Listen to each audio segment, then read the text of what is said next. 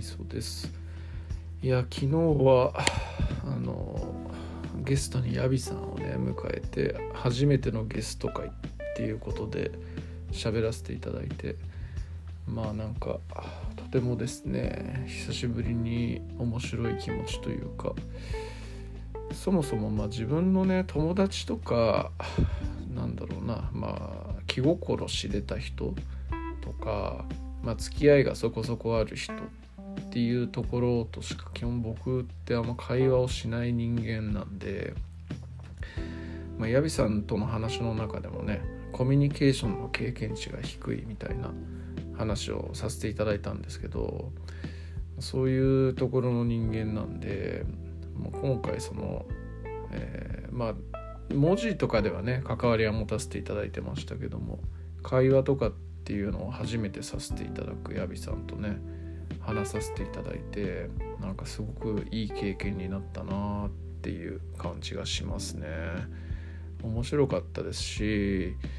やっぱりなんかこう、まあ、ラジヤビさんのラジオとかヤビさんがゲストに他の、えー、ラジオに行かれてるのなんて結構聞いたりはしてたんでなんとなくの人となりは分かっていたつもりではいるんですけれどもやっぱ直接話をしてみるとなんだろうねやっぱり、えー、より価値観の解像度が上がるというか、まあ、矢部さん自身がどういう人なのかっていうのが、まあ、当たり前ですけれどもより分かったなっていう感じがあってすごく勉強になったなっていう感じがしますね。いやー本当ちょっとこういうね新しい経験みたいなことっていうのはやっぱ怖い反面いいことだなっていうのを本当最近特に最近思うところがあるんでまあなかなか、えー、重い腰を上げるのが苦手な人間ではあるんですけれども、えー、またね、えー、樋口塾の方とかと、え話をしてみたいななんていうふうに思います思ったりしてますね。まあ、クラブハウスとかねなんかそういう音声 SNS みたいなものっていうのが、まあ、いまいちよく分かっていないっていうところとかなんか、まあ、多分ハマれハマれば面白いんでしょうけどなかなかそういうところに手が出ていかない、まあ、SNS っていうところに全然やっぱ慣れていないというところがあるので、まあ、踏み出していけないっていうのもあるんですけれども。えー、まあなんかちょっとねそういう会話のコミュニケーションっていうのは取っていけるといいななんていうふうに思ったりした次第ですね。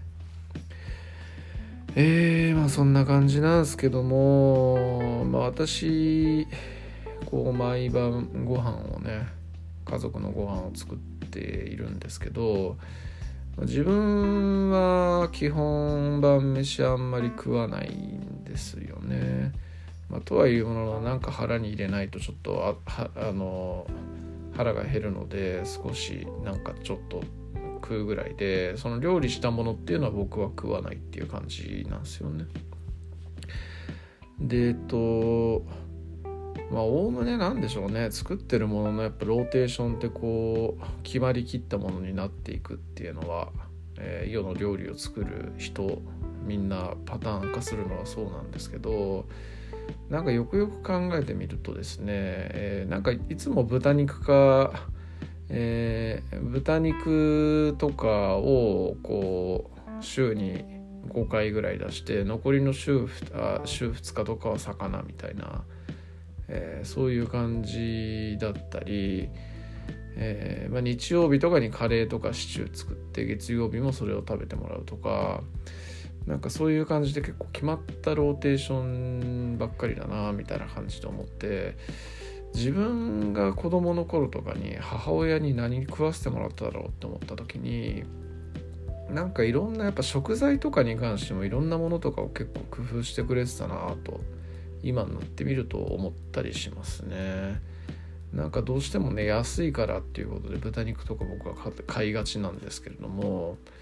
やっぱ自分の親とかっていうのはたまに牛肉とかねそういうものとかっていうのも食卓に出してくれてた気がしますし、まあ、健康を考えてってことで魚の頻度っていうのも、えー、まあ、1日おきみたいな感じでやったりしてましたしこう料理のね、えー、バリエーションなんかっていうのも、えー、結構工夫をしてくれてたなっていう感じで思うんで、えー、やっぱちょっとその辺の思いやりっていうところは非常にうちの親っていうのは強かったんだろうなって今思うと思い返して見れるところではあるっていうところですね。うんまあ、子供の頃子供の時にやっぱり経験したものもしくは味わったものとかってやっぱ大人になってもその影響を及ぼすっていうことはありますしね食育なんていう言葉ねありますしだからやっぱりなそういうところの工夫っていうのは怠っちゃいかんのだろうなっていうふうにこう今になって思いますね。今になって思ってどうすんねんっていう感じですけども、まあ、子供ももう小学校2年生とかなんでねちょっと遅いなっていう感じがするんですけれどもうんまあ少しもう少し工夫をして、えー、ご飯作っていった方がいいななんてちょっと思った今日この頃。っていうところだったりしますね。はい。えー、雑多な話ですね。あとは、えっ、と、私の、えー、樋口塾の中でのね、えー、アイコンが、ああられちゃんに出てくるうんちくんなんですけど、えー、なんでうんちくんかっていうと別の、えー、ゲームのコミュニティで Discord に入ってるんですよね。でえっと入ってるってもうやめちゃったんですけどまあ籍だけは入ってるみたいな感じででそこで活発に活動してる時にやたらうんこのですね絵文字ばっかり使うようなキャラで僕はいたんですよね。でまあみそさんまたうんこだよみたいな感じで言われていたりしてでなんかうんこキャラみたいな感じになってたんでもういっそのことアイコンもうんこにするかっていうことで、えー、うんこにしてるってっていう感じっすね。でまああとあとまああえて別に変えてない理由の一つとしては、まあ、樋口さんがねえー、アウトプットポッドキャストのアウトプットはうんこだっていうふうに常々言ってらっしゃるっていうところがあってで私もこのラジオって本当なんか自分の今までなんだ、えー、入れてきた知識とかそういうのを吐き出すえー、うんこみたいなもんだなというふうに思ってるんで、まあ、そういう意味合いも込めてそのまんまのアイコンにしてるっていうのもあったりするっていう感じですね。はいまあ、全然大した話じゃないですけどもね。ちなみにツイッターとかブログとかのアイコンはあれは、えー、子供が多分4歳とか5歳ぐらいの時に作っ粘土で作った多分うさぎかなんかをアイコンにしてます。えー、まあちょっとなんか嫁さん曰く怖いよなんていうふうに言うんですけど、えー、まあその時だけあったね一期一会のものでたまたま写真に残っていて子供が作ったもんっていうことで、まあ、なんとなく、あのー、ちょっと可愛くてそれを使ってるっていう感じですね。はい、えー、そんなとこっすね。いやーなんかほんといろんなことやりたい反面ね、えー、何も考えずにボケーっとしたいっていう気持ちもありのだしいやまあ今積んどくがめっちゃ多くてですねまあ困ったもんですねほんと本を読む時間がないんじゃなくて読むシチュエーションがないんですよね。と昔から本は電車の中で読むっていうそういう、えー、こだわりじゃないですけどもそういう、えー、時にしか読まなかったらなんか逆に電車の中以外では読めなくなってしまったっていうのがあってで今電車の中とかでも、まあ、在宅勤務が多くて電車にそもそも乗らない。で電車に乗ったとしてもポッドキャストを聞いている。っていうところがあってあなかなか本読めないんですよね。ポッドキャスト見ながら本って読めないんですよね、さすがにね。目から入ってくる情報と耳から入ってくる情報っていうところが、えー、あるので、そこをね、こう、両方うまく入れるみたいな費用なことはできないので、やっぱな、なんか、今のこう生活スタイルに本っていうのは合ってないっていうのが現状ですねでもやっぱなんかこうポッドキャスト他の方のポッドキャストを聞いていてねえー、興味深いっていう本とかっていうのがやっぱいっぱいあるとなんか衝動的に買ったりとか人に勧められた本っていうのを衝動的にすぐ買うっていう傾向にあるんですけど、えー、まあねあのあやなるさんがにがおすすめされていた「ヒューマンカインド」とかもそうだしね。まあ、ヤビさんにあの水湖伝シリーズをおすすめされてで前にあの昔洋歌賞っていう、まあ、それも水湖伝シリーズの一つだと思うんですけどそれとかを、えー、買ったんですけども果たして読めんのかっていうところもあるしえー、まあ、会社の上司に勧められた本とかもあってそれも買ったりをしたけど読んでないし自分が読みたくて買ったなんかイスラム史関係の本とかも結構45冊あるのも読んでないし、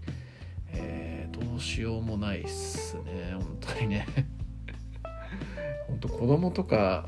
の時の方が本をいっぱい読めていたっていうこの現実がちょっと面白いなっていうふうに思いますね。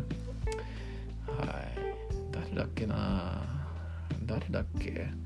樋口さんかな？誰か樋口さんか深井さんかヤンヤンさんか誰かがえー、まあ年を誰かそのその人のうちの誰かの知り合いが言ってましたと。年を取ったらあの定年退職をしたら好きな本を読んで暮らそうと思っていた人がいるんだけど年を取ると本が読めなくなったんで若いうちに読んどいた方がいいよっていうふうに言われたみたいなそんな話があって、えー、まあ、そんなに私まだ老人ではないですけどなんかでもその気持ちがちょっと昔の若い時の方が読めたなっていう感覚が非常に強いなっていうとこですね。まあでもまああれだな。昔に比べてやっぱスマホとかねパソコンとかまああとゲーム、まあ、昔はゲームっつったらテレビにつないででしたけども今はねスマホとか携帯ゲーム機でできちゃうんでそういうあの移動時間とかそういう些細な時間とかに別のもの別のねことをやってしまうってていう風になってきてしまったことがやっぱ読めなくなったことの要因の一つだとも思うのであまあなんかやっぱ本読むんだったら何か一つまた捨てなきゃいけないなっていう風に思ったりもしてるっていうとこですね。まあ結論としてはね、えー、人生人生というか1日24時間じゃ全然足んねえよっていうところっすね。そんな感じです。ありがとうございます。